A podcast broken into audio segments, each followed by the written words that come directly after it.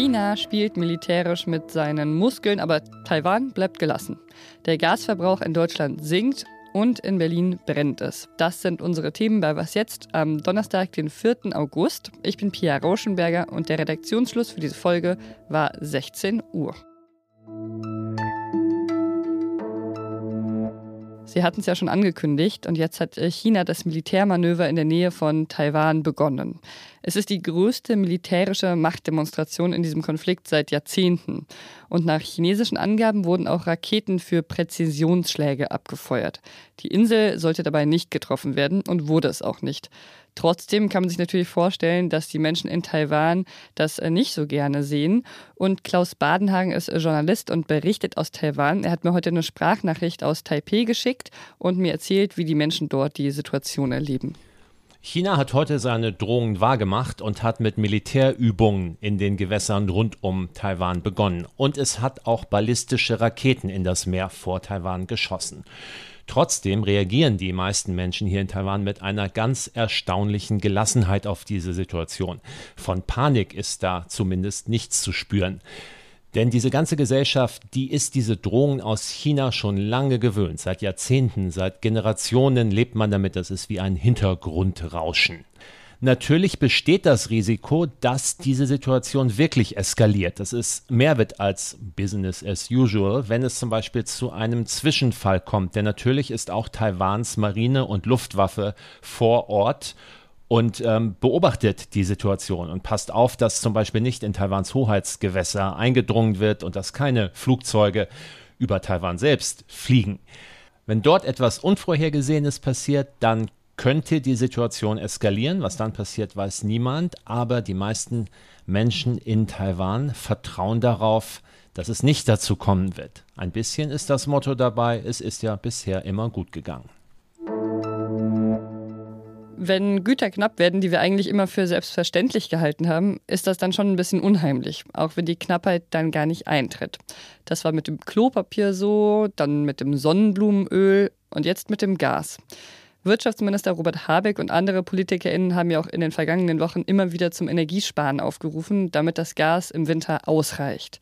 Einige Kommunen haben die Außenbeleuchtung öffentlicher Gebäude ausgeschaltet und selbst Energieunternehmen haben ihre KundInnen dazu angehalten, weniger zu verbrauchen.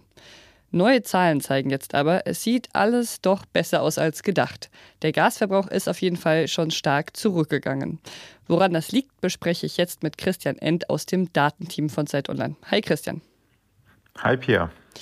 Ja, der Verbrauch von Gas ist ja offenbar gesunken, aber kann es vielleicht auch einfach an dem überdurchschnittlich warmen Sommer liegen?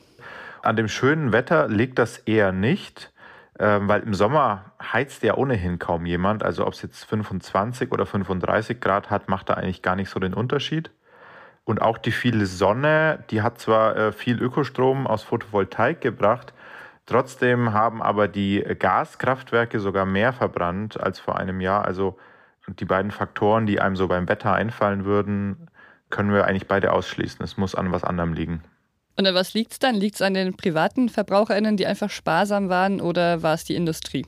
Ja, ähm, die privaten VerbraucherInnen, da geht es ja eben vor allem ums, und da ist das Heizen der größte Faktor für den Verbrauch und da das im, im Sommer nicht stattfindet, spielen die gar keine so eine große Rolle. Von daher muss es tatsächlich an der Industrie ähm, liegen. Und Unternehmen denken da halt ganz, ganz nüchtern, die schauen aufs Geld. Gas ist gerade wahnsinnig teuer im Einkauf und darum lohnt sich für die halt zu sparen. Okay, insofern haben dann die hohen Gaspreise auch wieder was Gutes. Ja, das ähm, muss man in der Hinsicht so sagen. Die sind halt der stärkste Anreiz, Gas zu sparen. Wie sehen denn aktuell die Speicher aus oder was sagen die Zahlen genau dazu, ob wir gut durch den Winter kommen? Ja, also die Speicher füllen sich gerade weiter. Äh, Tag für Tag wird da eine ganz ordentliche Menge Gas eingespeichert, obwohl äh, wir ja eigentlich nur wenig Gas aus, aus Russland kriegen. Da kommt wenig Gas und trotzdem füllen sich die Speicher.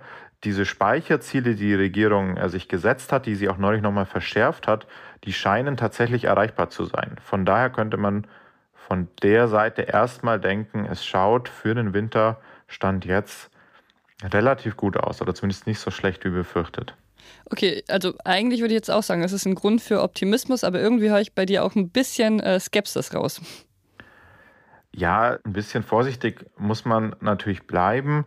Das Entscheidende ist das Heizen. Das heißt, wir werden dann erst im Winter so richtig merken, wie sich der Verbrauch entwickelt.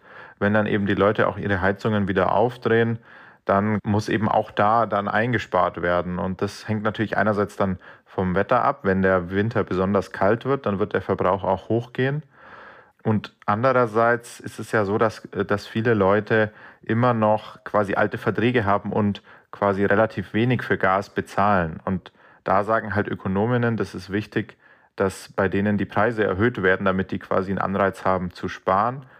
Ganz wichtig aber auch, dass man das wiederum koppelt mit Entlastungen für Menschen, die eben nicht so viel Geld haben, weil das äh, soll natürlich nicht passieren, dass dann äh, ärmere Leute in kalten Wohnungen sitzen müssen. Ja, das denke ich auch. Also erstmal vielen Dank dir, Christian.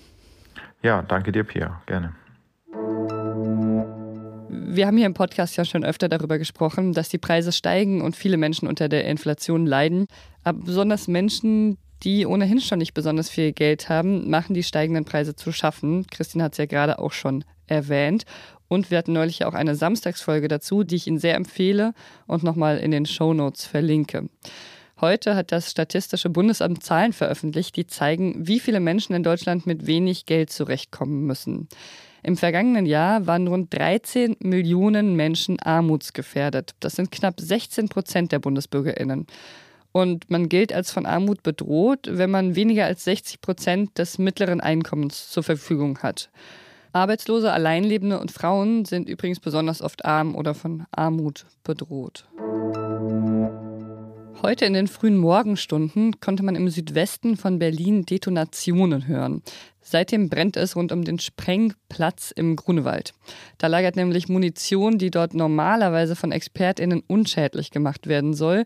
Und jetzt macht sie den Einsatzkräften das Löschen schwer, weil die Gefahr eben besteht, dass Trümmerteile herumfliegen und es zu weiteren Explosionen kommt.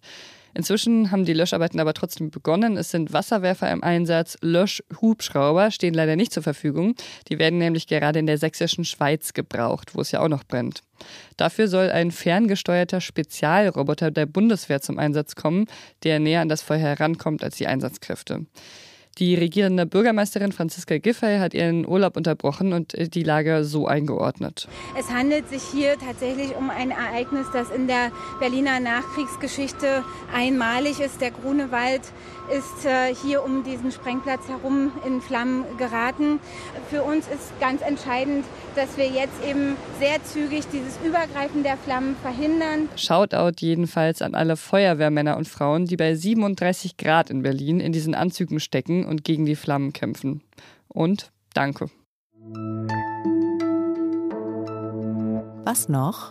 Gestern hat Bundeskanzler Olaf Scholz die Gasturbine besucht. Heute sind die Herren von der Union, Markus Söder und Friedrich Merz, ins Innere eines Atomkraftwerks vorgedrungen und haben danach von ihren Erfahrungen berichtet. Wir sind sozusagen im Kern äh, des Reaktors äh, gewesen und haben uns dort äh, die Technik angeschaut.